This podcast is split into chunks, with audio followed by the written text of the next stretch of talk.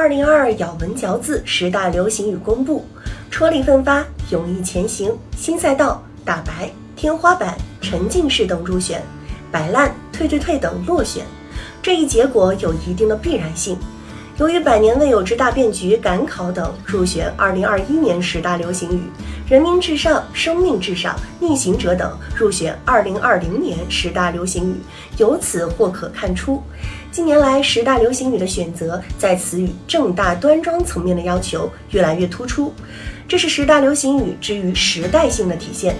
同时，如果说入选词值得关注的话，哪些词不入选同样引人注目？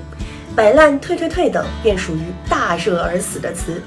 咬文嚼字给出的解释是：摆烂在我们的词频调查中位居前列，最终落选是因为它的消极含义。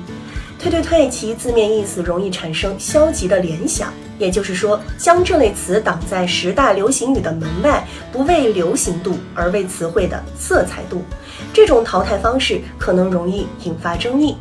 本来流行语的内涵以流行度为要，一个热度非凡的词当然有资格放入眼帘。生活中贬义词也是多如牛毛，不能说有了贬义就不受待见。实际上，摆烂这类词也可以用来批评一种现象，使消极词负面正用。何况同样一类词，有时也不因消极性而落选。典型的例子要算当年“我太难了”的入选。问题在于，作为一家刊物所主导的活动，选择什么词，不选什么词，全凭一套设计好的规则行事。只要保持不变的标准遴选，自然可以保证活动的广泛性、公平性。而在广阔的现实生活层面，相关词汇并不会因为没有入选便自降热度，所以不妨对某些词的落选抱以平常心。近年来，十大流行语每年都会公布。总的说来，流行语的创新性或创造性有所减弱，是不少网友的直观感受。譬如建议专家不要建议麻了等流行语，便新意不足；类似 shrink、barbecue 的杂糅式词语，则更显示出创造力的匮乏。一般而言，流行语常源自网友的即兴发挥，或者一个原本平平无奇的词，经由特定情境下的解构而异趣突生。